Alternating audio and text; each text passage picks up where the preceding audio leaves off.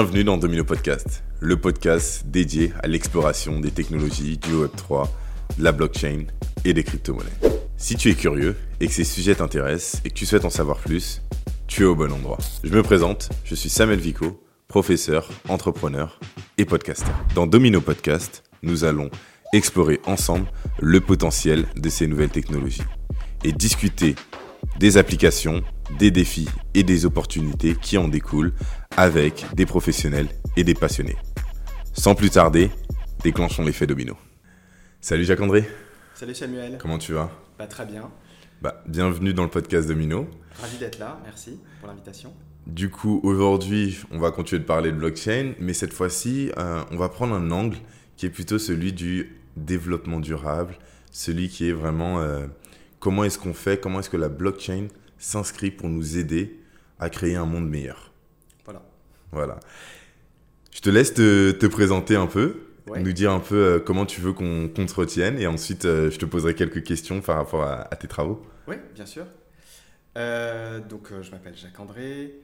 je travaille sur ce sujet des blockchains depuis maintenant 2018, particulièrement sur les blockchains et les objectifs de, développement durable.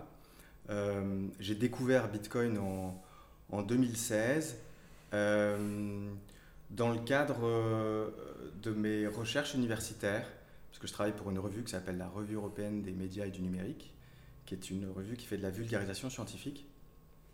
L'idée, c'est que un juriste soit capable de lire un sociologue, soit capable de lire un économiste, soit capable de lire un, ingénieur. donc on essaye de parler à tout le monde. Clairement, sans bullshit word, pour que tout le monde se comprenne. Et ça fait maintenant un peu plus d'une dizaine d'années que, que j'écris pour cette revue qui existe depuis 2006. Euh, et donc en 2016, on m'a fait relire un premier papier sur, euh, euh, sur, sur les blockchains et, Bitcoin. Et j'ai écrit un article de vulgarisation scientifique en 2017, puisque le titre c'était Bitcoin, une invention qui n'a pas 10 ans. C'était ça, 2017. et, et à partir de là, ça m'a assez intéressé. Euh, j'ai creusé le, sujet et en 2018, euh, on est venu me voir avec ce sujet. Est-ce qu'il y a euh, une corrélation à faire entre objectifs de développement durable et, blockchain? Donc au début, ça s'est fait de manière très informelle. Il n'y avait pas d'association encore. et l'idée était de répondre à cette question en quoi les blockchains peuvent-elles participer à la réalisation des, objectifs de développement durable? Et notre idée de départ, plutôt que de partir sur euh, euh, des théories ou des, ou des, promesses, euh, ça a été de s'appuyer sur des cas d'usage. Ok. Donc notre, notre premier boulot, et qui reste le même pour les, les rapports d'après, c'est de compiler une base de données de projets à l'international mhm. qui permettent de voir concrètement quels sont les cas d'usage qu'on peut identifier dans tout secteur d'activité d'ailleurs, mhm. pour ensuite en faire l'analyse et euh, donc le premier rapport est paru en 2020 avec le soutien académique euh, de l'Institut euh, Louis Bachelier, puisque je ne suis pas ingénieur de formation. Donc l'idée c'était de pouvoir être relu par des, ingénieurs, au moins sur la partie technique, puisqu'il y a mhm. une partie de vulgarisation technique sur le, sur le sujet. Et, et, ce premier rapport a eu un, plutôt un, un, bon écho. et donc face à cette on a un peu monté en puissance et en 2021, on a décidé de, euh, de s'immatriculer en tant qu'association à but non lucratif euh, d'intérêt général. L'idée étant euh, de poursuivre cette idée de balayer, analyser, enfin compiler des cas d'usage pour essayer d'en parler en français de manière claire. pas juste se, être intéressé à la partie tech, comme. Euh, beaucoup de gens dans un premier temps. C'est un sujet assez technique quand même, euh, cette histoire de, blockchain et crypto. Totalement. et, euh, mais de voir concrètement ce à quoi ça pouvait servir. Et pour le rapport 2022, on s'est appuyé sur une, base de données qui est tenue par un de nos partenaires qui s'appelle Positive Blockchain, une autre association française basée à Berlin et qui faisait grosso modo un annuaire comme nous euh, de, leur côté. On a mergé nos, données en, en 2021, ouais, c'est ça, euh, pour faire en sorte d'avoir euh, un annuaire assez costaud à partir duquel analyser et comprendre l'impact des blockchains dans ces différents domaines. On a une approche par secteur d'activité. Ok. je pense on reviendra sur, sur les, les secteurs d'activité. effectivement, du coup, tu as commencé avec d'abord une revue scientifique et ensuite il y a Blockchain for Good qui est arrivé. Et là, vous avez aussi donc vraiment euh, développé la revue spécialisée euh, de Blockchain for Good, le rapport blockchain et développement durable. C'est ça. Du coup, vulgarisation, qu'est-ce qui t'a amené dans la vulgarisation et, euh, et quelles sont les techniques pour vulgariser? Parce que la blockchain, c'est ce qu'on essaye de faire chez Domino, mais la blockchain, c'est quelque chose de complexe. Les gens souvent se... en fait, la blockchain, moi, je, je le définis un peu comme un véhicule. Euh, il y a différents types de véhicules. Il y a des camions, il y a des voitures. Euh, ils n'ont pas la même utilité et ils sont assez différents, mais on sait que ah, ils nous permettent d'aller à un point A à un point B. Les blockchains, c'est à peu près la même chose. Ils nous permettent de faire des transactions et ces transactions sont référencées dans un livre blanc. Euh, de manière assez simple, c'est comme ça en tout cas que moi je le, je le définis. Quelles sont toi tes stratégies, vu que ça fait des années que tu le fais, pour pouvoir vulgariser des choses qui sont complexes? Eh ben, C'est tout un, tout un exercice qui n'est pas facile euh, du tout. Euh, j'en parlais à l'instant, cette, euh, cette revue de vulgarisation scientifique, elle dépend d'un labo de recherche de, Paris 2, dont la rédactrice en chef est, Françoise Loger. elle existe depuis 2006 et c'est tout l'intérêt d'être entre le papier scientifique qu'on ne comprend pas très bien et euh, du journalisme rapide qu'on comprend euh, trop vite. Euh, le créneau entre les deux qui permet de faire en sorte d'adresser des sujets parfois avec une certaine complexité, mais en prenant le temps de, d'écrire correctement, de ne pas faire de raccourcis, de ne pas hésiter à, reprendre des basiques. Mm. Ce que je disais tout à l'heure, hein, c'est l'idée que dans, dans, le domaine de la recherche, c'est assez par, euh, par chapelle ou par, euh, par domaine de, de, recherche. Hmm. Il y a peu de, de recherche euh, transversale. Enfin, c'est compliqué de passer de, je sais pas moi, de l'économie à la sociologie et à l'ingénierie technique, par exemple, alors que c'est des sujets qui peuvent être bien souvent transverses. Hmm. Comment est-ce qu'on fait pour faire en sorte de, de parler clairement de, ces, de ces sujets en étant compréhensible par, tous. Mais du coup, surtout, moi, ma question, c'est surtout comment on fait dans un monde où aujourd'hui tout va vite, où aujourd'hui euh, les contenus euh, à faible valeur ajoutée, entre guillemets, mais euh, très faciles à consommer, sont la norme. On parle TikTok, on parle d'Instagram. C'est des choses où l'attention, on le voit, il y a des études qui ont été menées, l'attention des gens est réduite. Comment est-ce qu'on fait pour leur donner quelque chose de consistant lorsque le monde est un peu dans le sens inverse? Bah Justement, c'est le, c'est le, on appelle ça la slow information, c'est le pas de côté, si on se précipite pas sur un sujet. Euh, je suis docteur en sciences de l'information depuis, euh, depuis 2012. L'exercice de, de, rédaction euh, d'une, d'une thèse qui est assez rare dans une, dans une vie, c'est de pouvoir s'intéresser pendant 3 ans, voire 4 ans, 5 pour certains ou plus, sur un sujet en particulier, ce qui ne correspond pas très bien, euh, ce qui correspond pas tout à fait effectivement à, notre société euh, mhm. où tout va extrêmement vite. Et typiquement, euh, sur la, rédaction de, de, ce type de ce type d'ouvrage, c'est bah, compiler, des, compiler des données et, et prendre, prendre le temps de, de, réflexion pour les digérer suivant chacun des axes qu'on aura pu développer. Mhm. Ça, c'est euh, ce, rapport, il a mis, euh, on a mis à peu près 12 mois à l'écrire. Vous étiez combien dessus à, travailler bah, là-dessus? Il y a une trentaine de personnes, il y a eu trois rédacteurs euh, sur le rapport, il y a eu en tout une trentaine de personnes qui sont intervenues. Ok. L'idée, puisque justement on adresse ça par secteur d'activité, c'était de pouvoir trouver des experts dans chacun de ces domaines, des domaines traités, pour avoir une relecture euh, sur euh, l'expertise de chacun pour vérifier. On n'a pas la science infuse. Hein. Mhm. En plus, c'est très collaboratif ce genre d'ouvrage, de, mhm. euh, au contraire d'une thèse qui est un exercice très solitaire. Ok.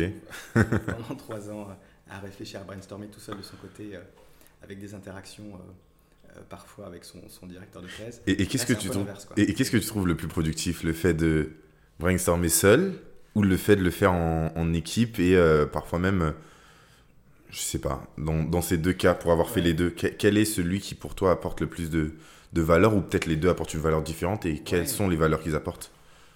Je sais pas si c'est vraiment comparable, mais, mais euh, je pense que c'est deux exercices qui sont très différents. Mais j'appelle ça, euh, en tout cas sur l'écriture collaborative, moi c'était une super expérience de, recherche parce que justement on n'est pas euh, seul dans le cadre de, la rédaction. et, et c'est génial, alors on utilise les moyens euh, les moyens contemporains. Hein, c'est, mhm. il y a sur chaque, euh, notamment pour les, pour les chapitres, enfin pour les, les cahiers mhm. euh, par secteur d'activité, tout, était, tout a été rédigé en ligne sur du, du, document du Google Doc hein, classique. On a essayé d'utiliser autre chose pour on essaye, on voulait essayer d'utiliser autre chose pour le rapport 2024, mais c'est pas possible. Le doc est trop bien fait. Ouais. et, et à partir de là, euh, on écrit, euh, on se pose des questions sur un projet en particulier, on va chercher le fondateur de la boîte qui peut directement interagir sur le, euh, sur le, document en ligne. Mhm. un relecteur va aussi passer dessus. on peut discuter dans les commentaires sur un, paragraphe ou en tout cas un endroit précis du document euh, pour, euh, parce qu'on a des questions, parce qu'on ne comprend pas, parce que c'est pas clair, parce qu'il y a des fautes, etc., mhm. etc. Donc c'est cette euh, expérience d'écriture collaborative moi, qui m'a énormément plu. pour aboutir à un moment, un document fini. Bah, on va parler surtout de ce document. Donc là, c'est le rapport Blockchain et développement durable 2022-2023. En gros, c'est un rapport qui sort tous les deux ans. Il couvre, moi je l'ai trouvé euh, moi j'aime apprendre énormément, donc moi je l'ai trouvé super intéressant parce qu'il donne beaucoup d'éléments et notamment pour ce que tu appelles donc des cahiers, et c'est bien d'avoir euh, séparé ça. On a 12 cahiers qui partent donc de l'identité propriété, monnaie électronique euh, peer-to-peer, donc pair à pair, et agent programmable, la santé, les chaînes d'approvisionnement et la logistique, en 5 l'énergie, en 6 les aides, les charités et la philanthropie. Euh, en 7, l'agriculture et l'alimentation. En 8, le Web 3, l'art et les sciences. En 9, l'environnement et le climat. En 10, le gouvernement et la démocratie. En 11, communication électronique et les télécommunications. Et enfin, l'éducation et l'emploi. Comment est-ce que vous avez choisi ces axes-là? Euh, quel, a été le, plus gros challenge pour commencer à sortir ce type de rapport? Alors encore une fois, notre parti pris au début, c'était vraiment de se dire qu'on allait, on voulait parler de cas d'usage. Hein, on ne voulait pas partir sur, euh, euh, sur des promesses ou, euh, ou, de la théorie. Et donc tout le travail en amont pour arriver à un rapport comme ça, c'est compiler, créer une base de données avec des projets sur lesquels on va qualifier des données par ligne. Hein, et donc c'est notre collaboration avec Positive Blockchain. Mm-hmm. Et donc, euh, les, différentes entrées du, rapport correspondent à des entrées euh, de catégorie de la base de données, euh, de, l'annuaire. Et à partir de là, je ne sais plus combien il y avait de projets d'actifs pour la rédaction du rapport 2022. Je crois qu'on était sur 700 projets actifs dans le Oui, dans le rapport, c'est ce qui était. Voilà, c'est ça. avec toute la problématique que ces données, elles ne sont pas encore automatisées. Il faut il y a un très gros travail manuel dessus, mhm. avec des contributeurs, Positive Blockchain et, et, euh, et, Blockchain for Good. Euh, ça fait, euh, je sais pas, 10, 15 contributeurs à l'international d'ailleurs, mhm. qui s'occupent de mettre à jour ces données. alors avec des scripts de temps en temps pour repérer qu'un projet n'a plus d'activité, ou n'a plus de site web, ou n'a plus de, un fil Twitter qui, qui, qui, est, qui est, silencieux depuis quelques mois. On va vérifier manuellement euh, si effectivement le projet est obsolète, et ensuite on passe en inactif, etc. Pour en tout cas arriver à une base de ces 700 projets. Et ensuite on fait une extraction euh, par catégorie, donc les, 12 catégories que tu as, que, tu as citées. Mhm. Et à partir de ce matériau, on se pose, euh, le, plan est, similaire à chacun des, à, chacun des, cahiers. Quelles sont les promesses des blockchains dans le domaine de, prenons l'énergie par exemple, mhm. Euh, quel cas d'usage existe? Et là, on parle vraiment de, choses concrètes, euh, justement grâce à, l'identification de ces projets euh, en amont. Mhm. Et puis ensuite, on, ouvre en essayant de parler, de poser sur la table un certain nombre d'enjeux ou de questions que ça soulève. Mhm. et voilà, on réitère ça pour les, pour les, 12 cahiers, ce qui fait tout l'intérêt du, du, rapport et son exhaustivité, c'est un, peu, un peu un grand mot, mais en tout cas, il y a effectivement un champ qui est assez, qui est assez, assez large. Ok. Et ok, très bien sur cette partie. En plus, ce rapport, donc pour information, il est libre d'accès sur Internet, téléchargeable. Euh, il y a un vrai sujet, je pense, et aussi l'ADN qu'on trouve dans le Web 3, qui est que c'est quelque chose en gros qui est fait en open source et qui est réellement disponible pour tout le monde. Voilà, c'est ça. C'est, euh, y compris avec Positive Blockchain, euh, les données de l'annuaire, elles sont disponibles en open data. Mm. Elles sont mises à jour deux fois par an à peu près, peut-être un peu plus. donc quiconque peut s'en emparer, les utiliser. C'est un gros tableau Excel ou un CSV que quiconque peut récupérer pour les utiliser de son côté, mhm. et euh, sur certaines, euh, certains types de données au moins. Euh, et puis le rapport, il est diffusé en, Creative Commons, n'importe qui peut le, le, télécharger même sans donner un email, sans, Totalement. pouvoir se constituer une base de données, etc. C'est pas du tout l'intérêt de l'association, au contraire, c'est diffusé le plus largement possible à ceux qui, qui ont un intérêt sur ces sujets. Mhm. pour faire en sorte que ouais, ce soit accessible au plus grand nombre. Version française, il y a une version. Alors la version française a été euh, ensuite euh, euh, remontée en 12 cahiers différents, parce que 450 pages, ça fait un peu peur, je suis d'accord. mais donc il y, a, y, a 12 versions autonomes qu'on appelle cahiers, mhm. qui permettent à quelqu'un qui, qui, je sais pas, qui bosse dans le domaine de, l'identité numérique ou de l'éducation et de l'emploi de télécharger uniquement le cahier correspondant à ces sujets d'intérêt. Mhm. Euh, et en anglais, il a été traduit en anglais en version intégrale. Et euh, du fait de notre collaboration avec un réseau de, en, Amérique latine, en, Colombie, mhm. Euh, il est aussi traduit en espagnol sur sa version en ligne. Tous ces Google Docs ont, été traduits et relus par des universitaires en espagnol. Donc il est disponible en trois langues. Top, formidable. Et pourquoi du coup? Quel est le pourquoi qui t'a amené à faire ça, qui t'anime pour pouvoir développer ce type de rapport ou même euh, souhaiter mettre le développement durable au cœur de, euh, de ce que tu fais au quotidien? Bah, L'intérêt pour le sujet, hein, c'est clairement euh, ce qui anime beaucoup de personnes dans la, dans la communauté. et après, l'idée du, du, pourquoi, alors c'était un angle un petit peu différent finalement, parce que les cryptos, enfin Bitcoin, les cryptos, etc. Il y a tellement euh, de personnes qui sont intéressées, sur le, intéressées par ça sur le côté euh, spéculatif euh, que on s'est rendu compte assez rapidement que dès 2018, il y avait un, paquet de projets qui s'emparaient de cette infrastructure technique mhm. pour faire autre chose que, que, de la spécu, que la spéculation.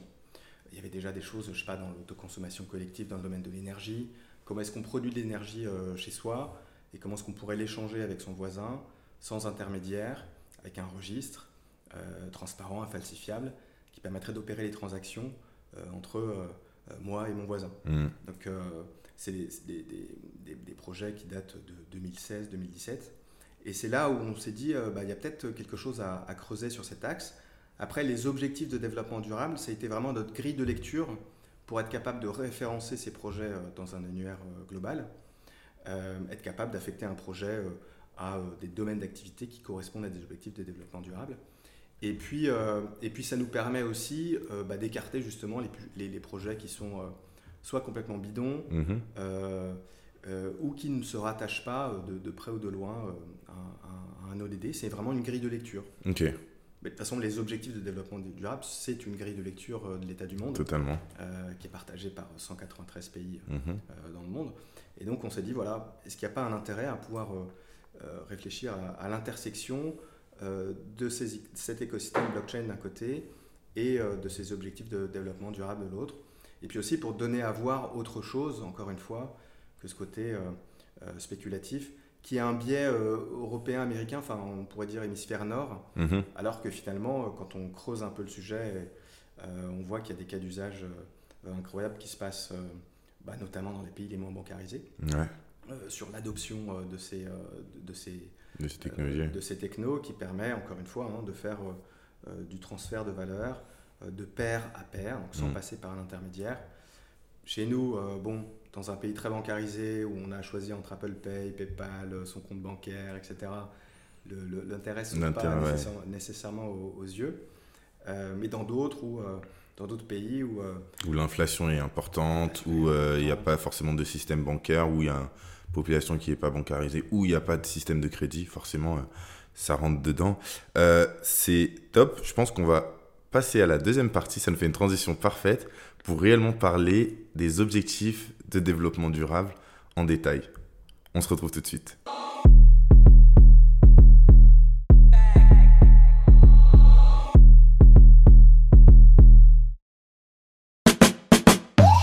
On est de retour. J'en profite un peu parce que je ne l'ai pas fait lors des, euh, podcasts précédents et euh, je, je, commence à le faire maintenant. C'est inviter tout le monde à pouvoir donc suivre, parce qu'il y a de plus en plus de personnes qui regardent, mais euh, pour me donner de la force, il faut suivre. Mettre 5 euh, étoiles sur euh, Apple Podcast et sur Spotify. Et, et mettre aussi donc le pouce, le pouce bleu pour, pour YouTube. Donc après avoir fait la petite partie pub, maintenant c'est rentrer dedans. Du coup, quels sont les ODD Donc on parle de ODD, Objectif Développement Durable. il y a 17 objectifs qui ont été mis en place par, euh, qui ont été définis euh, par 193 États membres donc, de l'Organisation des États-Unis, euh, des Nations Unies et la société civile. Et donc, ces, 30, ces 17 objectifs sont des promesses pour 2030. je vais les citer. Donc, pas de pauvreté, fin zéro, donc on a la, fin de, la fin dans le monde. On permet de réduire d'abolir la faim dans le monde, euh, la bonne santé et le bien-être, l'éducation de qualité, l'égalité entre les sexes, l'eau propre et l'assainissement, l'énergie propre et un coût abordable, le travail décent et la croissance économique, l'industrie, l'innovation et les infrastructures, les inégalités, réduction donc des inégalités, euh, ville et communauté durable, consommation et production responsable, lutte contre les changements climatiques, vie aquatique, vie terrestre, paix, justice et institutions efficaces, et enfin le 17e, partenariat pour la réalisation des objectifs. Donc, vous êtes parti, euh, ça fait partie des premières pages euh, qu'il y a dans, dans le rapport. Vous êtes parti de ces 17 points.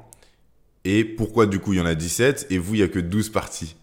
Oui, parce qu'on n'a pas voulu effectivement euh, euh, avoir un axe euh, par objectif de développement durable. C'était trop compliqué de, de, classer, de classer les projets par, à travers ces, 17 objectifs. Juste pour les recontextualiser un tout petit peu, donc c'est... effectivement, ça a commencé en, 1998. Mhm. ça s'appelait d'abord les objectifs du millénaire pour le développement. Donc, ça a couvert la, la période 2000 à 2015. Et il faut bien comprendre que ces, ces, euh, objectifs euh, de développement durable, ou les objectifs de, du, millénaire pour le, pour le développement, c'est, tu les as cités à l'instant, c'est des grands objectifs qui sont traduits en, un certain nombre de cibles. Il y en a 169 pour les, les ODD 2015-2030 et qui sont euh, une, grille de lecture qui est partagée euh, par euh, tous ces pays et qui permettent de suivre très précisément l'évolution ou les efforts ou les régressions d'ailleurs sur chacune de ces cibles et qui sont communs à tous ces pays. Ce qui fait qu'on est ensuite capable d'avoir une vision macro pour suivre l'évolution de la fin dans le monde, des villes durables, etc. etc. Pardon. Et, euh, et, donc il y a des indicateurs de niveau 1 qui sont partagés par tous, puis de niveau 2, niveau 3, ça ne sert à rien de, rentrer trop dans le, dans le mhm. détail, mais ce qui permet d'avoir euh, une, ouais, une, un référentiel partagé entre tous ces pays pour mesurer précisément où est-ce qu'on en est par rapport à chacun des objectifs de, de développement durable. Ok. Dans des objectifs de développement durable, il y a des objectifs qui sont très ambitieux. Par exemple, euh, l'arrêt de la faim dans le monde. Euh, parmi ces objectifs, est-ce qu'ils sont réellement réalisables?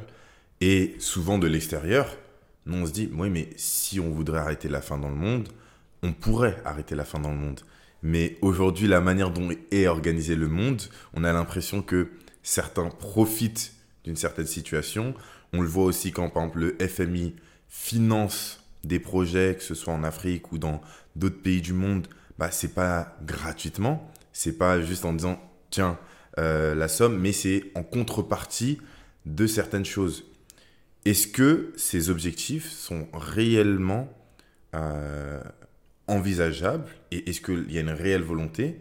Et surtout, ce qui intéresse dans ce podcast, c'est est-ce que la blockchain va permettre d'apporter une certaine transparence pour amener ça vers un bien commun bah alors, je crois que de toute façon, euh, ce sont des objectifs. Mhm. Des objectifs, donc c'est une vision à, long terme. 15 ans, c'est long.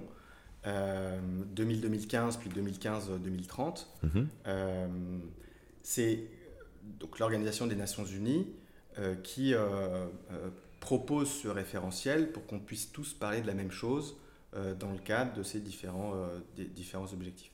Après, est-ce que c'est réaliste, irréaliste C'est une, vision euh, euh, à long terme euh, qui permet d'après d'avoir, justement, en comparant chaque année tous ces pays qui vont publier des informations par rapport aux indicateurs de chacun des, développements durables, des, objectifs de développement durable, de pouvoir mesurer très concrètement, encore une fois, si on tend vers une résolution de ces objectifs ou au contraire s'il y a quelque chose euh, ou des choses qui sont en train de, de, régresser. Euh, et c'est un, un, un, référentiel mondial. Et encore une fois, c'est, euh, c'est vraiment une grille de lecture qui permet d'interpréter l'état du monde à l'échelle planétaire mhm. avec une vision macro en pouvant descendre assez bas mhm. avec ces indicateurs et ces cibles. En dessous des indicateurs, il y a également des, des cibles par par indicateur, pour, euh, où là c'est extrêmement concret, euh, pour savoir bah, ce qui se passe et, quel est, quel est l'état du monde. Ok. Et du coup, dedans, est-ce que la blockchain est l'outil qui manquait? Parce que je crois que c'est 93 que ça a été, que ça a été lancé. 98. 98 plutôt. Et est-ce qu'aujourd'hui, maintenant qu'on a la technologie blockchain qui est euh, une technologie qui nous permet réellement d'avoir une certaine transparence, une traçabilité et autres. Est-ce que c'est l'outil qui permet à ce qu'il y ait un peu plus, donc euh, qu'on se rapproche plus de ces objectifs-là? Bah, c'est une, une, bonne question, en tout cas c'est la question qui anime l'association depuis sa, sa, création. Euh, nous, ce qui nous a marqué quand on s'est intéressé à ces sujets en, en 2018, c'est qu'il y avait beaucoup d'entités euh, de l'Organisation des Nations Unies qui s'emparaient euh, de ces technologies blockchain, que ce soit de Bitcoin, mais aussi dans le cadre d'autres expérimentations sur du, de la traçabilité alimentaire, qui se sont vraiment emparées de ces sujets d'elles-mêmes pour expérimenter des choses au point qu'il y a une task force qui s'est créée au sein des Nations Unies, mm-hmm. dont l'objectif était de faire un point sur toutes les expérimentations menées par les différentes agences, parfois euh, chacune de leur côté, pour essayer de mettre en, œuvre euh, un socle commun qui pourrait euh, permettre, qui aurait pu ou qui va permettre d'ailleurs bah, à chacune de ces agences de pouvoir capitaliser sur l'expérience d'une agence, d'une organisation voisine, mhm. pour voir dans quelle mesure ça peut être utile ou pas à l'atteinte de ces, de ces objectifs de développement durable. En tout cas, pour prendre un, exemple euh, très concret, euh, quand on dit à une agence des organisations euh, des Nations Unies, quand il y a une aide humanitaire qui part de l'hémisphère nord et qui arrive sur le terrain dans l'hémisphère sud, mhm. c'est un secret de polichinelle de, dire que entre les, sur les 100 qui sont envoyés, bah, il y en a peut-être 30 qui arrivent concrètement sur le terrain. Mhm. Là, avec ce, type de technologie, on serait capable, en tout cas c'est la promesse, euh, d'envoyer 100, euh, ou peut-être même d'ailleurs 50, mhm. euh, et faire en sorte de suivre cet argent, cette aide humanitaire, voir comment il est déployé concrètement sur place, mhm. avec des conditions qui, si jamais elles sont remplies, permettent de débloquer l'autre moitié de, de, l'aide. Totalement. Donc c'est ça a été un sujet d'intérêt pour eux assez assez rapidement mhm. en termes de gestion de certains flux financiers ou gestion de, l'aide humanitaire. Totalement. Surtout, j'ai partagé un peu une, une opinion impopulaire que j'ai. c'est notamment sur les associations euh, à but euh, non lucratif, euh, vraiment, on va pas citer de nom, mais ces associations qui vont réduire la faim dans le monde. comme tu l'as dit, la réalité c'est que les gens ici donnent 100. Dans les 100 qui sont donnés, la réalité c'est que en soi, il y a même 30% qui va arriver là-bas, mais si on est encore plus critique, c'est que il y a 90% qui est réinjecté dans l'économie euh, du Nord. Et tout ce qui reste, c'est juste de la consommation finale. Donc, on réduit le gap en disant qu'on a donné des milliards pour euh, une population bien particulière, mais au final, ces milliards sont réinjectés dans une économie et non pas dans l'autre, et ce qui crée encore plus de gap. Donc, on retrouve euh, des personnes qui pensent faire du bien, mais qui au final créent juste encore plus euh, de, de. Et moi, je trouve que, euh, et c'est pour ça que moi, je crois en tout cas que la blockchain peut apporter quelque chose, parce que dans cette transparence, on peut voir exactement combien a été acheté ou a été investi dans, dans, ces, dans cette campagne, et surtout combien va réellement impacter l'économie de cette campagne, et non pas juste colmater des brèches. Oui, on appelle ça le charity business. Quoi. Mhm. Aujourd'hui, c'est c'est à peu près entre 200 et 250 milliards de dollars par an. Euh, nous, d'ailleurs, ce qui nous a fait rebondir sur un, autre sujet, euh, on s'est aperçu, parce que je, on ne le savait pas, enfin moi je ne le savais pas en tout cas, mhm. que euh, les, les, remittances, enfin les remittances, les, les transferts de fonds transfrontaliers, donc des travailleurs migrants qui envoient de l'argent à leurs familles et à leurs amis en passant par une, par une frontière, mhm. c'est à peu près 700 milliards c'est euh, trois fois plus ou deux fois et demi plus que euh, l'intégralité de l'aide humanitaire. Mm. Et là, qui a un impact extrêmement concret parce que ça va a priori de leur compte bancaire dans les mains de, des destinataires, de leur famille, etc. Mm, mm, et, et c'est d'ailleurs un objectif de développement durable, l'objectif 10C, que de faire en sorte de réduire les frais financiers qui sont payés par ces travailleurs migrants, qui sont aujourd'hui, qui oscillent entre 7 et 10 c'est très difficile d'avoir des, chiffres en plus. Mhm, mhm. Euh, et avec un seuil euh, d'une commission inférieure à 3%. Mhm. Euh, donc ça c'est un autre sujet que, que ouais, mais, mais, qui permet de mettre en balance effectivement ces, flux qui sont, qui sont destinés à de l'aide, la charité, de la philanthropie. donc les, les, deux cumulés, on peut dire qu'on est quasiment à, 1000 milliards de, de dollars par an.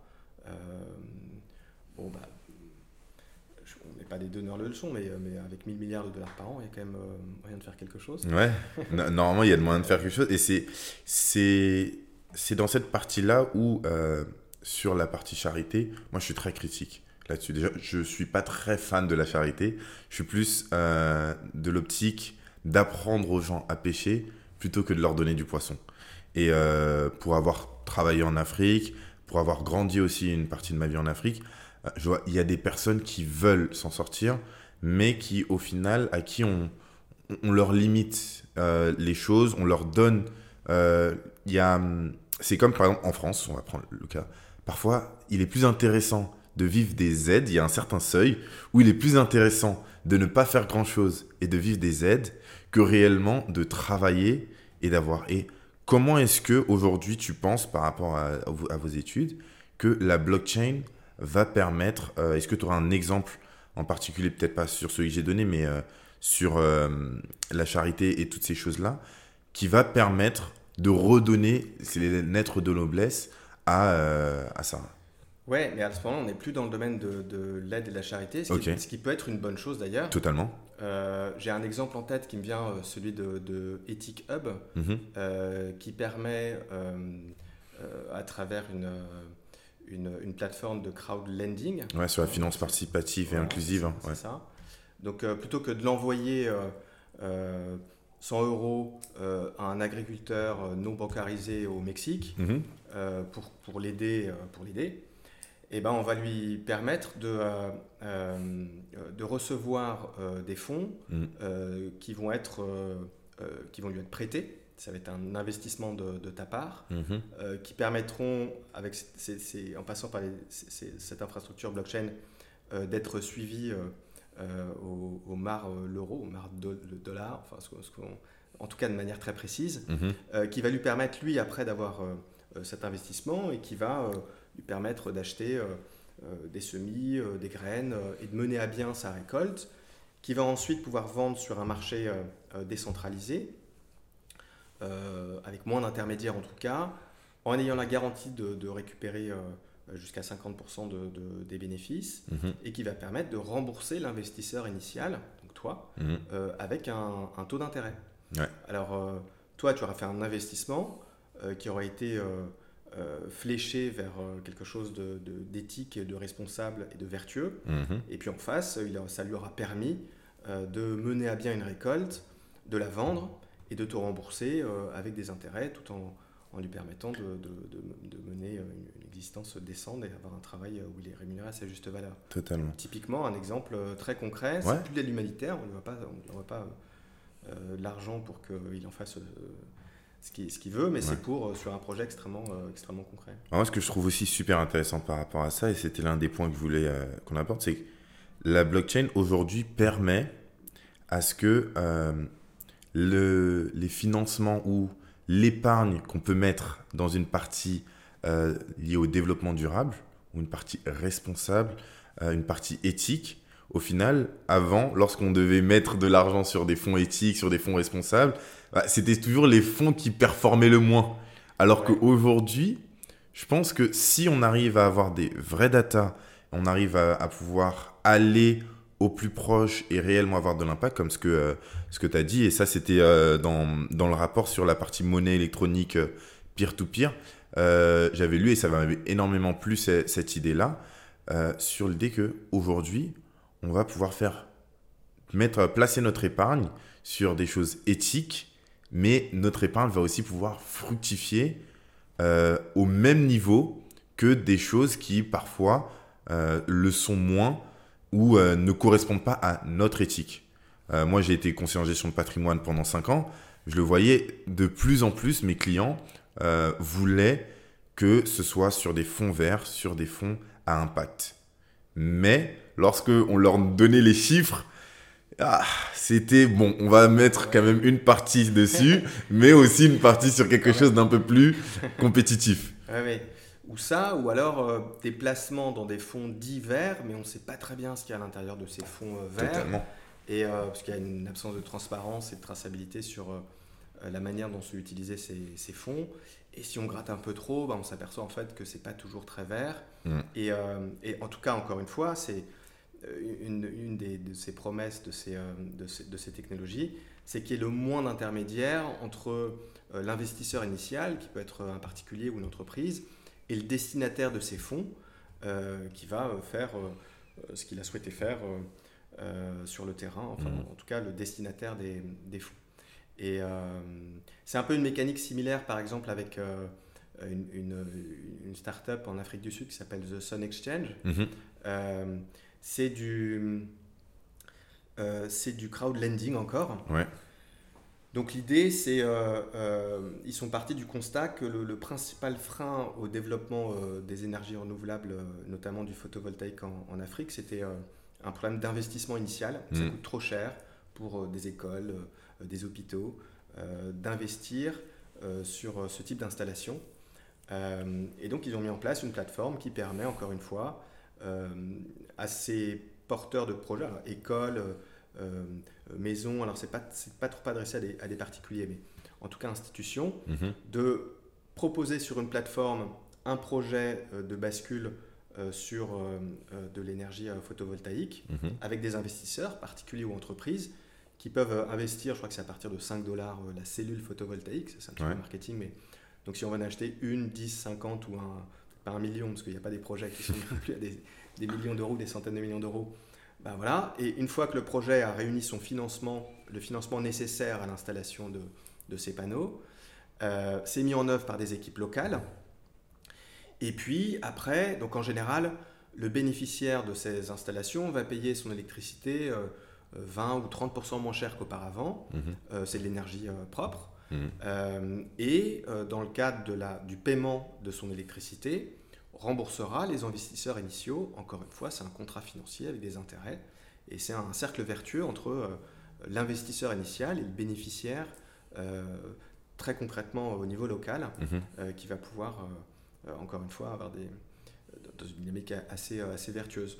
Et puis le projet est suffisamment costaud et mature maintenant pour qu'il il y ait des fonds de garantie qui soient prévus, mhm. on essaye d'anticiper les défauts de paiement, qu'est-ce qui se passe si jamais euh, subitement l'hôpital ou l'école ne peut plus payer son électricité, etc. Et tout ça, c'est euh, réfléchi en amont euh, dans le cadre de, de ce type de Et il y a un point que vous abordez aussi qui, par rapport à ça, mais ce qui permet ça, c'est l'un des points que vous abordez qui est l'identité et la propriété. dans le rapport, on parle d'un peu plus d'un milliard de personnes qui ne sont pas référencées en termes d'identité. Qui ne peuvent pas prouver leur identité. qui ne peuvent pas prouver leur identité. Mais sauf que tant qu'on ne peut pas prouver son identité, on ne peut pas bénéficier de tous ces systèmes-là. Et donc, euh, effectivement, dedans, on parle de cette notion d'identité décentralisée. Est-ce que c'est une, réelle solution? Et est-ce que cette solution est scalable pour tout le monde? Alors, nous, c'est un sujet vraiment qui nous intéresse beaucoup, euh, le thème de l'identité numérique, de l'identité euh, centralisée et l'identité décentralisée. Donc effectivement, il y, a, un milliard de personnes dans le monde qui ne sont pas capables de prouver leur identité par défaut de service public, mhm. parce que euh, bah, c'est extrêmement coûteux de mettre en place euh, euh, pour un État qui n'en a pas toujours les moyens, un système d'identité régalien qui permettra de, donner identité à, tous ces, ces ressortissants. et c'est un peu la problématique liée à la centralisation des données. et depuis euh, quelques années maintenant, euh, est en train d'émerger une norme euh, ouverte, open source, rédigée par le W3C, donc l'organisme de normalisation mhm. des normes du, web et, d'Internet, autour de cette idée d'identité décentralisée qui permettrait, et dont les blockchains sont la pierre angulaire du, de la de la mise en œuvre euh, technique de, ces, euh, de, cette, de ce concept d'identité, paradigme même d'identité décentralisée, qui fait interagir trois entités. Le la première entité, très simple, c'est toi. Mhm. Tu as un wallet, mhm. sauf que dans ton wallet, tu n'as pas des cryptos, mais tu as des attestations vérifiables. Mhm. Euh, des diplômes, euh, euh, des, pièces d'identité, des choses comme ça Voilà, en tout cas, tu as une attestation vérifiable qui sera émise par deuxième entité, un émetteur. Alors, mhm. l'émetteur, ça peut être effectivement un État, éventuellement. On n'est pas encore là encore, mais peut-être un jour. mais ça peut être une université. L'exemple du diplôme est assez parlant. tu es diplômé d'une université ou d'une école. tu as ton, ton wallet d'identité bah, une fois que tu es diplômé, euh, euh l'émetteur, l'université, va signer dans une blockchain publique euh, ton diplôme et va t'envoyer une attestation vérifiable comme quoi tu es bien diplômé de cette, de cette, école.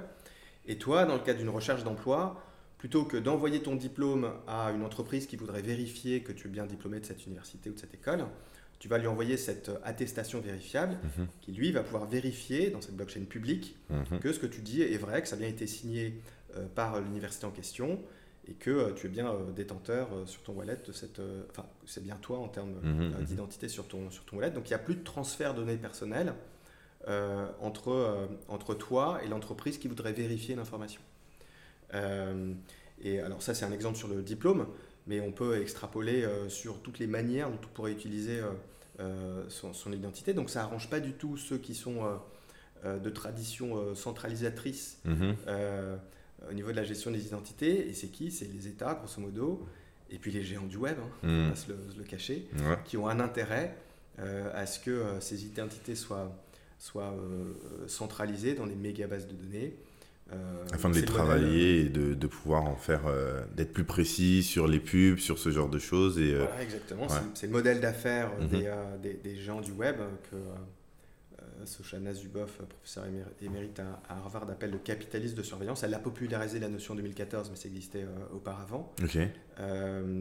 et donc selon elle, le, au, capitalisme industriel de Ford a succédé un capitalisme de données, qu'on appelle capitalisme de surveillance, depuis les années 2000.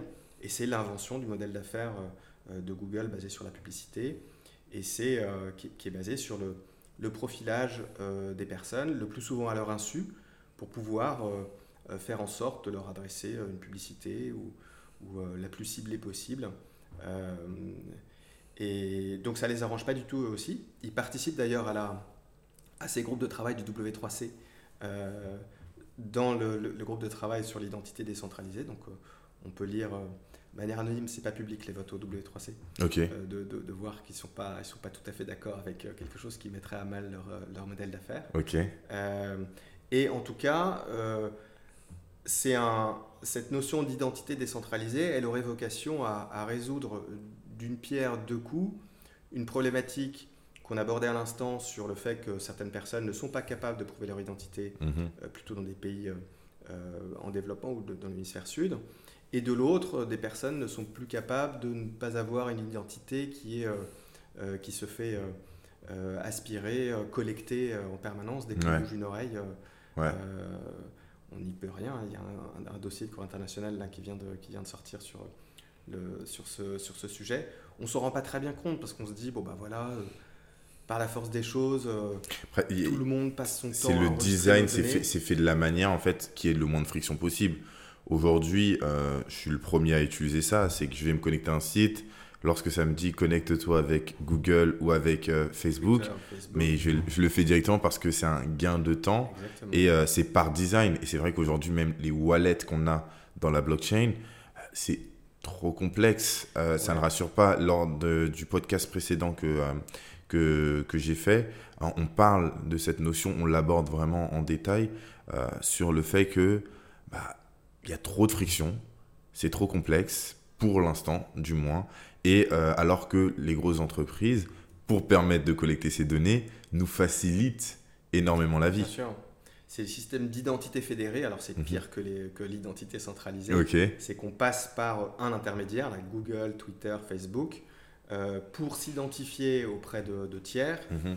Et donc là, le chemin, le goulot d'étranglement, on passe par eux euh, donc ils sont encore plus au courant de toutes nos interactions avec d'autres euh, tiers. Mhm. Et, euh, et, après, je, te rejoins sur le, cette idée que c'est encore un petit peu compliqué d'avoir un, un, wallet d'identité qui soit avec des credentials, qui soit intégré dans un navigateur.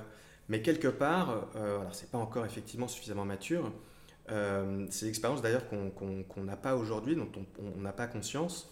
Mais quand tout est bien configuré sur, sur un euh, sur un, navigateur avec un, wallet d'identité, on n'a plus à, taper de login et, de mot de passe. Hmm. Euh, on est automatiquement authentifié, euh, parce que c'est une tannée remplir les. Moi, je gère un. J'utilise quoi Dashlane, un gestionnaire de mots de passe. Je crois 800 mots de passe dans, mon. Et encore, moi, ça va un peu mieux. Enfin, voilà, en tout cas, j'utilise ça, donc c'est plus simple. Et au moins, j'ai un mot de passe différent pour chacun des, chacun des sites. Mais, mais l'expérience d'avoir à à, donner un login et un, et un, mot de passe pourrait être résolu aussi avec un, wallet d'identité qui est intégré dans, notre, dans, les outils numériques qu'on utilise pour ne plus avoir à taper de mot de passe. Ouais, je vois. Et ça, bon, ce serait quand même Ce serait, ce serait pas mal. Encore plus ce serait encore plus simple. Et notamment, euh, ce qui nous donne accès à, euh, donc dans, dans, le, dans le rapport, vous parlez notamment de monnaie électronique, peer-to-peer et euh, d'agents programmables. Et l'un des points qui revient aussi, c'est le revenu universel.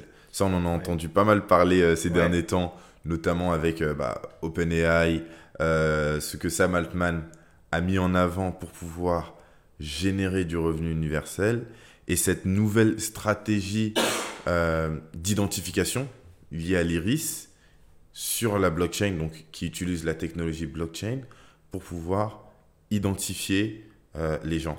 Quel est votre bah, je pense que comme c'est sorti après votre rapport, est-ce que c'est quelque chose qui va arriver dans le prochain et quel est votre point de vue là-dessus? Revenu universel. Euh, Alors, il y, en a, il, y a, il y a plusieurs initiatives autour du, du revenu universel. et WorldCoin, effectivement, pour l'instant, on ne sait pas très bien comment ça fonctionne, hein, de toute ouais, façon. c'est ça. Hein, on sait juste que l'incentive pour donner son iris, c'est euh, recevoir, euh, je ne sais plus combien de WorldCoin. Bah, au début, c'était 25, maintenant c'est 6. Euh. Même cette question, un revenu universel, en fonction de où est-ce qu'on est, c'est pas la même chose. Comment est-ce qu'on définit pour quelqu'un qui vit en France et quelqu'un qui vit, bah, je prends un, là, en Centrafrique, ils n'ont pas le même niveau de vie. Comment on fait un revenu universel ah bah. juste pour ces deux-là ah bah, J'en ai aucune idée. non, non, vraiment, je sais pas. Euh, et puis, bon, il est, il est, il est associé au projet. Euh, je, sais qu'il y, y, a un papier de fond intéressant euh, qui a été publié par, pour ceux qui ont, le, qui ont un intérêt sur le sujet, par Frédéric Martin, qu'on ne présente plus dans l'écosystème français. Mhm. Et qui est un ingénieur de, de, formation plutôt spécialisé en cybersécurité, qui d'ailleurs travaille pour une boîte qui s'appelle MyDID, qui fait du wallet enfin, qui bosse autour de, de, ce, de ces, ce paradigme d'identité décentralisée et qui a écrit un, gros papier assez critique euh, sur, euh, sur le, le, WorldCoin et la manière dont ça pourrait fonctionner. Mhm. D'après ce que j'ai compris, parce qu'on n'est pas, encore, pas encore plongé dans, le, euh, dans l'analyse de, du, du, WorldCoin, dont on parlera probablement dans le... Enfin, c'est pas probablement, on en parlera, c'est sûr, dans le, le rapport 2024. On ne sait pas très bien comment ça pourrait fonctionner euh, aujourd'hui. C'est plus de la promesse, faire en sorte de faire en sorte que le plus possible de personnes puissent donner euh, euh, leur, leur iris, mhm. avec des projets qui sont plutôt axés, enfin avec l'onboarding, l'embarquement de, de, de, personnes dans des pays dans, dans l'hémisphère sud, mais aussi, je crois qu'il y en a un à Paris. Oui, il y en avait un, ouais, ouais. alors c'était une vingtaine de personnes qui faisaient le, je sais plus, j'ai lu un article assez intéressant euh, il n'y a pas très longtemps, mhm. euh, journalistique, euh, qui, d'un type qui était, qui était là pour essayer de parler avec les gens qui se faisaient scanner leur iris mhm. pour après bénéficier soit de ce système d'identité ou soit plutôt des, des, des WorldCoin promis. Hein, parce que c'est mhm. plutôt l'incentive, c'est ça en fait. C'est la raison pour laquelle les, les, gens font ça. On sait qu'il y a a priori quand même pas mal de détournements déjà. Euh, surtout, j'avais lu un article comme ça euh, en, Afrique euh, sur les personnes qui ont la capacité donc de référencer vont amener un maximum de personnes. Ces personnes vont donner leur identité et comme ils n'ont pas accès à des wallets en tant que tels, ils sont obligés de passer par un intermédiaire. Là où on est dans un monde où à la base la blockchain veut réduire les intermédiaires, ils sont obligés de passer par un intermédiaire qui leur donne parfois que 30%, parfois prend 30%, tout dépend du, de la bienveillance mm. euh, de, ce, de cet euh, intermédiaire, pour leur donner en cash, mais au final se retrouve, lui, avec euh, bah, le contrôle de toutes ces choses-là, et même si un jour il veut arrêter, étant donné que c'est lui qui possède la technologie d'identification et euh, donc d'analyse de l'iris. S'il décide du jour au lendemain de dire bah, je te donne plus, euh, l'autre personne, si elle n'a pas la technologie, n'a pas le moyen de s'identifier et de dire effectivement je n'ai pas accès à ça. Donc il y avait cette, euh, aussi cette problématique liée à la réalité du terrain. Oui, bah, je pense qu'on en parle beaucoup parce que c'est Sam Altman mmh. Et c'est vrai, euh, totalement. Euh, c'est un projet encore, alors c'est pas un projet PowerPoint parce que euh, la doc technique est en ligne, on peut, on peut regarder un certain nombre de choses, mhm. mais on ne sait pas du tout, on a une vague feuille de route à moyen long terme, on ne sait pas du tout comment ça va, ça va fonctionner, et il y a déjà plusieurs millions de personnes hein, qui, mhm. ont, qui, ont, déjà donné, qui sont déjà fait scanner les risques. C'est le, contre-exemple même, c'est une hérésie numérique pour moi. Ok. Euh, Pourquoi? Bah voilà, on ne sait pas où on va. On, a, on, dit juste, bah tiens, tu vas avoir 25, euh, je sais pas quoi d'ailleurs, un token, on ne sait pas à quoi ça va servir. On ne sait pas la valeur. Est-ce que ça te dit? Je suis le fondateur d'OpenAI euh, qui s'est fait racheter 10 milliards de dollars par, par Microsoft. Et puis il y a plein de gens qui disent oui, ou alors d'autres qui sont manipulés pour, je sais pas, peut-être qu'ils sont incentivés ou peut-être qu'ils mhm, sont mhm. commissionnés, ces gens, pour embarquer plein de gens sur dans le système. Mhm. Euh, bon, alors, c'est pas le seul euh, euh, autour de, du, revenu universel. On avait dans le rapport 2022 parlé d'une une, boîte beaucoup plus, plus sérieuse qui s'appelle Good Dollar par exemple, mhm. qui s'intéresse à ces, à ces sujets de UBI, Universal Basic Income. Mhm. je, je moi, j'ai des difficultés à, comprendre euh, le concept du versement d'un revenu universel. D'où sort l'argent, d'où vient l'argent? Je, je touche du bois, mais je suis très cartésien. Euh, ok, alors s'il y a des gens qui perçoivent de l'argent, euh, bah, où est-ce que ça rentre de l'autre côté? Est-ce que c'est les nouveaux entrants qui financent les précédents? Hmm. Je ne suis pas assez d'ailleurs spécialiste du, du, sujet. Il faut que ça fait longtemps que je ne me suis pas penché sur le, faudrait que je relise le. Et sur la notion aussi d'inflation, moi c'est aussi la notion d'inflation parce que si on a tous un revenu égal, euh, certaines choses ont plus de valeur que d'autres. Comment est-ce que on arrive, euh, ces choses qui ont plus de valeur, elles ont souvent une rareté. Donc comment est-ce qu'on arrive à profiter de ces choses-là? Est-ce que notre système économique permet réellement un revenu, euh, revenu universel? Ça, c'est des questions dont je n'ai pas la réponse. Moi non plus. Très bien, bah, du coup, je pense que moi, il y avait aussi une autre question qui est abordée donc, dans le rapport, qui est la question de l'énergie. La blockchain, l'un euh, des angles d'attaque, on attaque souvent la blockchain, c'est la blockchain pollue, la blockchain, euh, c'est pas bon pour l'environnement. Et là, tu nous parles de développement durable et c'est le cœur même de ton sujet. Ouais, Comment ça se fait que... à quel moment on réconcilie les deux du coup? Oui, complètement. C'est effectivement, euh, d'ailleurs, euh, dans le rapport 2022, on a évacué la question en parlant de la dépense énergétique de Bitcoin et plus précisément de la dépense énergétique des blockchains qui fonctionnent, dont le mécanisme de consensus fonctionne sur la preuve de travail. Ça mhm. va être trop, trop compliqué pour, pour certains, mais euh, on a, enfin, vous avez sûrement entendu parler ou euh, du, passage euh, de la preuve, du mécanisme de la preuve de travail au mécanisme de la preuve de détention euh, sur Ethereum. Voilà. donc après, ça, ça a de plus en plus polarisé le, le, le, débat ou le simplisme de certains qui n'associent que systématiquement blockchain égale pollution, puis on mhm. s'arrête là, on n'essaie pas de creuser plus. Le concept sur lequel repose la sécurisation du réseau Bitcoin, c'est la dépense énergétique. Hmm. Donc, euh, c'est mal prendre le problème que de dire euh, bon, bah, ça dépense de l'énergie, euh, donc c'est mal. Hmm. Et il y a une notion philosophique aussi, désolé de te couper, mais il y a une notion philosophique à la dépense d'énergie. Parce que c'est aussi ce qui permet d'avoir de la valeur dans le Bitcoin.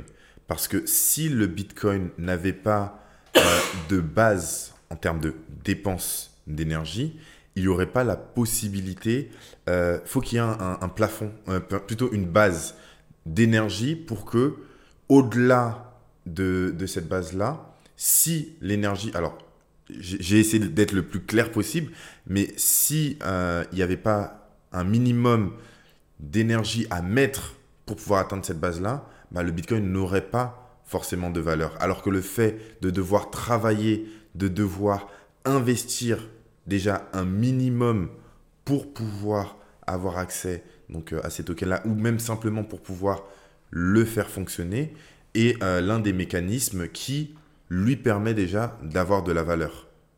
Bah, c'est la corrélation euh, valeur-énergie qui a disparu quand même du système monétaire international mhm. depuis Bretton Woods, depuis 1971, quand on Exactement. a corrélé... le dollar du, de l'or. Voilà. Euh, donc maintenant, l'énergie, c'est un clic, hein, je crois, à peu près. Donc c'est, euh, on ne peut pas faire moins énergétique, je pense. Clair. Faire moins d'efforts. Euh, et, et, et, donc c'est un peu effectivement un retour aux fondamentaux quand on s'intéresse de manière un peu plus philosophique à la manière dont, dont fonctionne Bitcoin, qui est aussi le socle grâce auquel Bitcoin est sécurisé aujourd'hui. Alors c'est un sujet extrêmement polémique euh, qui polarise les débats en permanence euh, entre les anti et les pros. Mhm. Euh, c'est difficilement, j'ai l'impression que c'est vraiment deux camps qui sont difficilement réconciliables. nous, on s'est aperçu très vite qu'on ne voulait pas convaincre les anti, parce que ça sert à rien d'expliquer les choses même correctement. Il n'y a, pas d'écoute, il n'y a, a, pas d'écoute, il n'y a pas d'écho. Et, et, puis de l'autre côté d'ailleurs, alors je ne vais pas être trop de la part des, pros Bitcoin, il y a aussi un certain nombre d'arguments qui sont mis en avant pour montrer que, donc, quand on a compris que la dépense énergétique de Bitcoin était la raison pour laquelle le réseau était sécurisé. Mhm. En tout cas, on voit qu'il y a un certain nombre d'initiatives qui sont mises en œuvre pour faire en sorte que la, dépense énergétique de Bitcoin euh, repose plus euh, sur des énergies euh, sales, mais, mm. mais vertes. Alors, c'est pas par, c'est pas par conscience écologique, ouais. c'est plus par conscience économique, ouais. opportunisme économique, effectivement.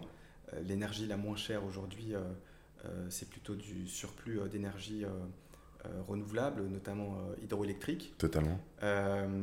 Alors après. C'est le nom que je cherchais en fait. Euh, c'est Sébastien Gouspiou qui. Euh, oui.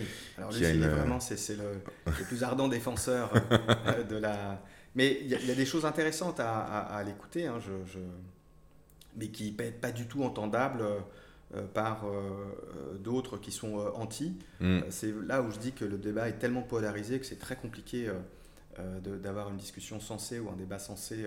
on ne peut pas mettre autour de la table des, des anti et des pros il n'y a pas de conversation qui en sort. Euh. Ça, ça sera un de mes rêves. Bientôt, quand j'aurai le, podcast, je veux vraiment qu'il y ait les, deux opposés qui puissent se poser et qu'on ait un, débat. Ça, c'est vraiment le type de. Euh, bah alors il faut, donner du food for brain, il faut donner des, des hein, faut faire des petites révisions. Ouais, c'est pour ça que d'abord, d'abord, on va commencer à éduquer un peu les gens avec le podcast, mais dans le futur, ouais, vraiment opposer un peu ses points de vue parce que euh, pour le cas, je je me rappelle plus du nom de sa boîte. Mais euh, l'objectif, c'est il y a des barrages hydroélectriques qui ne sont pas au maximum. Euh, on les développe au maximum, sachant que euh, la ville ou le pays dans lequel ces barrages-là sont ne vont utiliser que 20% de l'énergie. on le développe quand même à 100%. Les 80% permettent de faire des, des fermes de minage. Et ça permet d'avoir une électricité à un coût extrêmement réduit, mais qui va aussi permettre à ce que lorsque le pays va se développer, petit à petit, euh, bah, il aura de l'énergie et la capacité de se développer. Et c'est pas un investissement supplémentaire de euh, bah, là on le fait à 20%, on fait 30%, et ensuite quand on arrive à 30%, on doit encore réinvestir et faire. Et Donc, puis ce serait pas rentable de l'exploiter qu'à 20%, etc. Exactement. Effectivement, c'est un, un, un, vrai argument euh, de, de, certains mineurs de, de Bitcoin alors, tout le minage ne se passe pas en Afrique sur, sur l'installation hydroélectrique euh, qui tourne qu'à 20%. par la force des choses, le minage en ce moment, il est quand même pas mal concentré aux États-Unis. Aux États-Unis, c'est pas de l'énergie renouvelable du tout, hein, c'est plutôt de l'énergie sale. Totalement. Donc, pareil aussi, c'est extrêmement compliqué d'avoir des informations sérieuses là-dessus. Donc, il y a le Cambridge, l'université de Cambridge qui tient un mhm. index euh, qui permet de mesurer euh, la part euh, d'énergie propre utilisée pour le minage du Bitcoin avec des méthodologies qui diffèrent dans, le temps. Je n'ai pas regardé récemment, mais, mais encore une fois, ce n'est pas par conscience écologique que les mineurs, dont le métier est en train de s'industrialiser de mhm. plus en plus, mais par opportunisme économique. Et c'est Louis Bertucci un chercheur de l'Institut Louis Bachelier qui, explique ça, c'est que pendant un temps, euh, le minage du Bitcoin, on pouvait ne pas faire trop attention au, prix de l'énergie euh, parce que c'était un peu le wild et le Far West et que tout le monde pouvait s'y mettre. Mhm. Mais plus ça s'industrialise, plus ça se professionnalise, plus euh, le prix de l'énergie est, tiré, enfin ça devient une, un facteur essentiel de l'équation pour être rentable. Mhm. Et donc bah, ceux qui ne le sont plus parce qu'ils achètent leur énergie euh, trop cher, se font éjecter euh, de cette industrie. Ça mhm. s'industrialise, c'est vraiment ça. Et, euh, et, donc, si jamais on, on extrapole, en tout cas, au bout d'un certain, dans un certain temps, si effectivement l'énergie utilisée la moins chère au monde s'avère être de, de l'énergie renouvelable, notamment hydroélectrique, parce que on va pas faire ça avec des, des du, photovoltaïque, en mhm. tout cas pour l'instant. et ben donc euh, le minage de Bitcoin pourrait être beaucoup plus vert que n'importe quelle industrie, autre industrie dans le monde. Et c'est des arguments qui ne sont pas très entendables aujourd'hui par, euh, par certains. C'est vrai, mais après, il y a aussi une chose qui, moi, me rend vraiment optimiste par rapport à la blockchain, c'est cette capacité qu'on a maintenant de permettre aux gens d'avoir un, un, point de vue écologique, non pas en leur disant il faut être écologique parce que ça fait des années qu'on le dit et les gens ne changent pas pour ça, mais en créant des modèles et des systèmes économiquement viables et euh, des modèles sur lesquels on peut réellement avoir des données.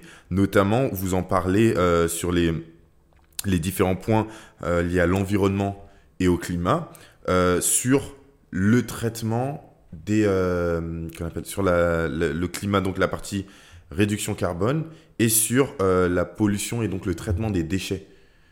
Comment est-ce qu'on fait, par exemple, pour rendre au final des, ce qui était un déchet il y a des entreprises maintenant qui vont faire une matière première. Et aujourd'hui, la blockchain aide énormément dans la mise en place euh, de ce type de, sujet. Alors, juste, je fais une toute petite aparté pour finir le sujet d'avant. Ok. Parce que euh, on, parle on parle beaucoup de, l'impact environnemental de, Bitcoin. Moi, j'entends très peu de choses sur l'impact social de Bitcoin. D'accord. Est-ce qu'on n'a pas aussi euh, quelque chose à dire à propos de cet impact bah, développe, social développe. Euh, qui consiste justement à dire que euh, euh, le, quelle est la valeur ajoutée, quelle est la plus-value, quel est l'apport de Bitcoin c'est littéralement être du cash électronique. La seule manière, là, autour de cette table, d'échanger de la valeur sans passer par un intermédiaire, c'est l'argent liquide. Je te mhm. donne un billet de 10 euros et, et comme ça, il n'y a pas d'intermédiaire. Sinon, il n'y a rien d'autre qui existe aujourd'hui pour faire du transfert de valeur mhm. sans passer par un intermédiaire pourra se creuser les ménages. et Bitcoin, c'est ça, mais de manière électronique. Mm. C'est du cash électronique. Et donc l'impact euh, euh, de, de, cette, euh, de cette proposition de valeur sur des gens qui sont notamment pas bancarisés, elle est colossale. Mais on n'a pas trop tendance à vouloir mettre dans la balance, on tendance plutôt à se focaliser uniquement sur l'impact environnemental sans trop regarder l'impact social aussi de permettre à, des gens euh, de pouvoir euh, bah, pas se trimballer avec des valises de billets. Euh, Mais parce que ce qui a été proposé au monde, c'est que la peur, c'est que pour tous ceux qui étaient contre cette technologie-là, dès le départ, c'est cette technologie, c'est des magouilles, cette technologie, c'est la criminalité, cette technologie, c'est en fait tous les points négatifs qu'on a pu citer, notamment sur aussi l'impact écologique, sont en fait des choses qui ont été mises en place pour pouvoir éloigner le monde de ça. Et donc, c'est pour ça que il nous faut, c'est le travail que vous faites euh, super bien, c'est ce que j'essaye un peu euh, de faire avec le podcast, d'amener un point de vue différent et de rentrer dans euh, le détail des choses pour permettre aux gens de voir qu'en fait, non, cette technologie, c'est un outil. Et un outil, ça dépend de la personne qui l'utilise. Et en soi... Bah, tu as tout résumé. Un outil, ça dépend de l'usage qu'on en fait. Je vais, je vais, donner une métaphore extrêmement violente. Vas-y on peut planter un clou avec euh, la crosse d'un revolver et on peut tuer quelqu'un avec un marteau. Donc euh, c'est pas pas euh, l'outil en lui-même qui compte, c'est l'usage qu'on en fait. Et donc typiquement, Bitcoin est un outil qui permet d'en avoir l'usage qu'on en fait. En tout cas, il n'y a pas de barrière à l'entrée, c'est universel. Il n'y a pas de KYC pour entrer dans le, dans, le, dans, le système. Et, et c'est accessible à, à, quiconque, y compris avec un téléphone basique y compris euh, sans connexion Internet, avec euh, Machankura, notamment en Afrique, qui est en train de, se, mhm. développer. Ouais, bah, on utilise euh, des téléphones basiques. Avec, sur la technologie GSM et sur... ouais, totalement. Et donc est un outil littéralement d'inclusion financière de premier plan qui nous montre une, d'autres choses à voir sur les défaillances d'un système qui n'arrive pas en tout cas à inclure 1,5 milliard de personnes dans le monde hmm. sur l'échange de valeurs euh, enfin, pas classique, mais mhm. euh, de l'échange de valeur. Ouais, je vois. Est-ce que euh, on va un peu, on, va se diriger doucement vers la fin. Est-ce que aujourd'hui, dans la crise de la confiance qu'on est en train de vivre, donc les gens font moins confiance aux entreprises, au gouvernement et autres, est-ce que la blockchain est une solution bah, on a tendance d'ailleurs à dire que euh, euh, le déploiement euh, d'une blockchain est intéressant à, partir du moment où il y a, c'est très théorique hein, ce que je dis, mais mhm. où il y a une chaîne de valeurs complexe où les gens ne se font pas confiance entre eux. et on, on déporte la partie confiance sur l'infrastructure technique, mhm. ça distribue la confiance sur le réseau, et pour après se mettre d'accord sur le déploiement dans n'importe quel domaine où est déployé le service, pour faire en sorte que ce ne soit pas bah, justement une entité centrale qui joue ce rôle de tiers de confiance et qui peut être euh, humain, donc par nature euh, corruptible. Mhm. Et là, on peut pas, euh, on aura, on peut, on peut pas corrompre la, dimension technique de, l'infrastructure. Ça, ça c'est visible par, par tous. Mhm. Et en ça, c'est un, un, outil de gouvernance horizontale qui est très nouveau et qui est, qui est assez en contradiction avec l'organisation de nos sociétés euh, très euh, pyramidale et hiérarchisée. Mhm. Euh, et, peut-être que cette classe de technologie permettrait justement, dans chacun des domaines qu'on a cités pendant le, pendant le podcast, de renouveler un peu ces questions autour de, de projets et de la mise en œuvre de cette gouvernance qui serait non plus qui passerait non plus par, par un tiers, mais qui, serait, qui, passerait par cette infrastructure technique qu'on utiliserait dans un réseau pair à pair, où il n'y a pas euh, quelqu'un au-dessus d'un autre. Euh. Mais aujourd'hui, euh, donc ça c'est une volonté. Mais comme tu l'as très bien dit, notre système est fait de la sorte à ce qu'il y ait aussi cette notion pyramidale.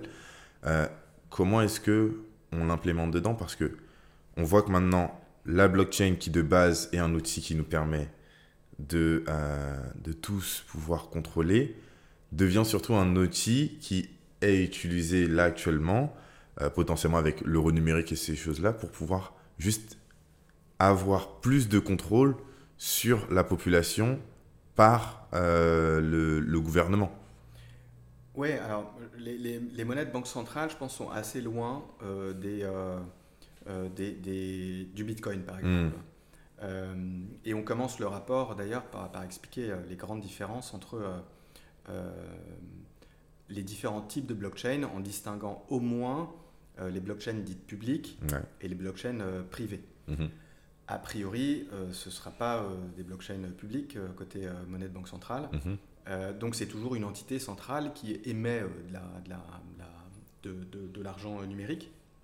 On ne sait pas très bien encore non plus comment ça va se passer très concrètement.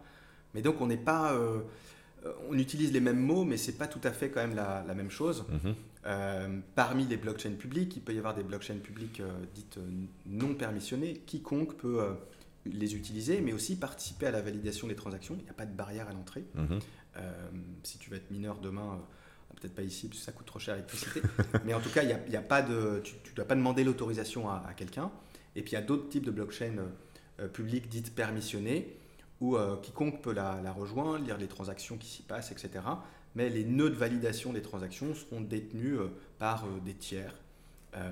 je pense notamment à, l'Energy Web Foundation qui, qui, qui, œuvre dans le domaine de, de l'électricité, de la tokenisation de l'électricité.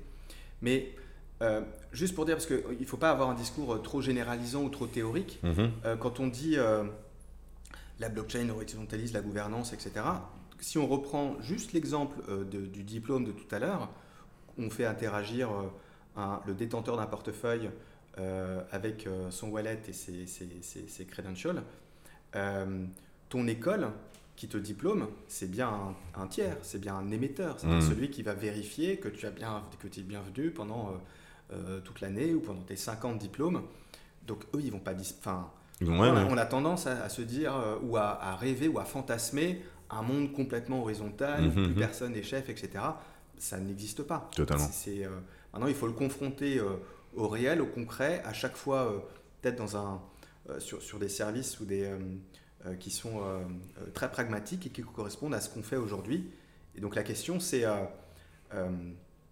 qu'est-ce qu'on fait Pourquoi ça se passe mal Quels sont les écueils Et est-ce que déployer une blockchain trouve un intérêt à être déployé dans, ce, dans, dans, cette activité pour résoudre les écueils qu'on a identifiés? Je vois plus ça comme ça, la méthodo, hmm. euh, pour euh, une entreprise qui se lance en disant je, veux, euh, je vais lancer une blockchain, c'est génial, et qui fait plein de communiqués de presse, bah, ça ne sert pas à grand-chose. C'est une entité qui, qui, dit lancer une blockchain.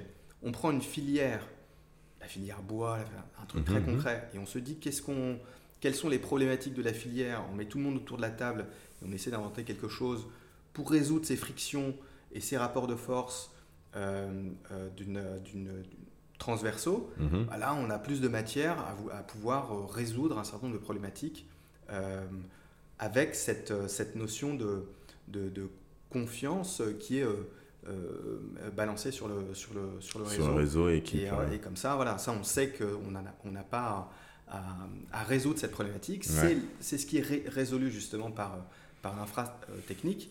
Mais maintenant, il y a toute la dimension euh, politique, humaine. Est-ce que les gens sont d'accord, pas d'accord? Et là, ça prouve à quel point on en est encore dans un domaine très immature. Très bien. Bah, merci beaucoup pour tout ça. Euh, avant de finir, là, le rapport, il sort, le, le prochain rapport, il sort l'année prochaine. C'est ça. Euh, qu'est-ce qu'on souhaite dedans?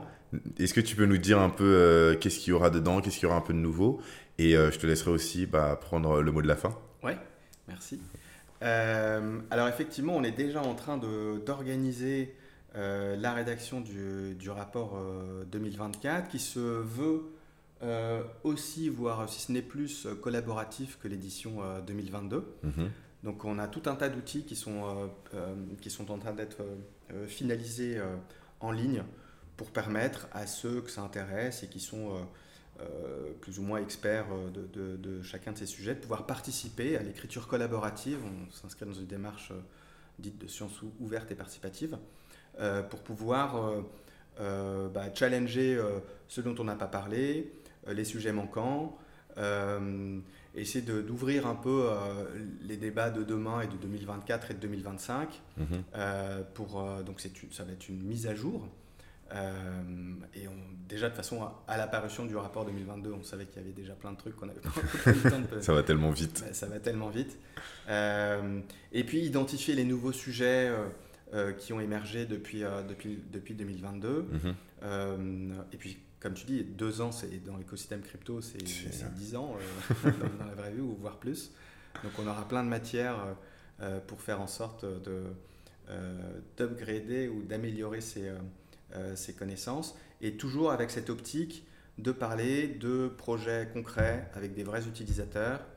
Et d'ailleurs, grande nouveauté pour le rapport 2024, c'est qu'on a beaucoup expliqué les différences entre blockchain public, privé. On a cité pas mal de projets euh, construites sur des blockchains privées. Mhm. C'est fini.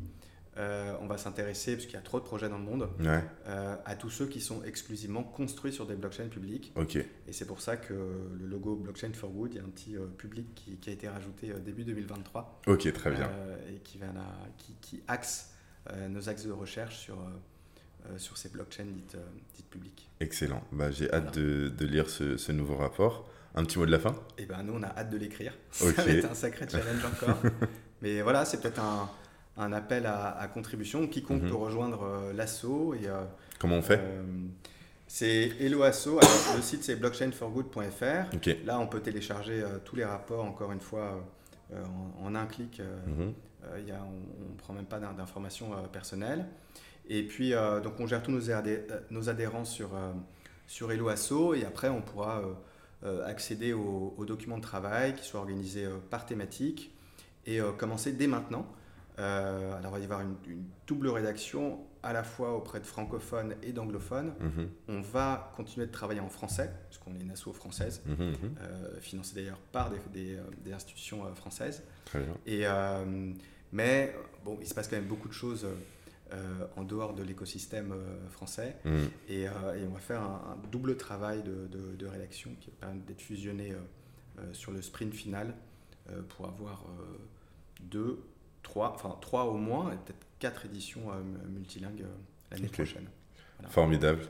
Merci beaucoup Jacques-André. Merci à toi. C'était un plaisir. Partagé. Je vous donne rendez-vous la semaine prochaine. En attendant, n'oubliez pas, liker, follow 5 étoiles. Peace. Merci d'avoir partagé avec nous ce moment autour de l'univers passionnant du Web3, des blockchains et des nouvelles technologies. Si tu as aimé ce podcast, je t'invite à le partager autour de toi, tes amis, tes collègues, et surtout à nous donner 5 étoiles, lâcher un like, et n'oublie pas de t'abonner. Sinon, je te donne rendez-vous la semaine prochaine à 12h En attendant, n'hésite pas à consommer nos snack podcasts pour encore mieux comprendre l'univers de la blockchain. Et en attendant, déclenchons l'effet domino. Allez, ciao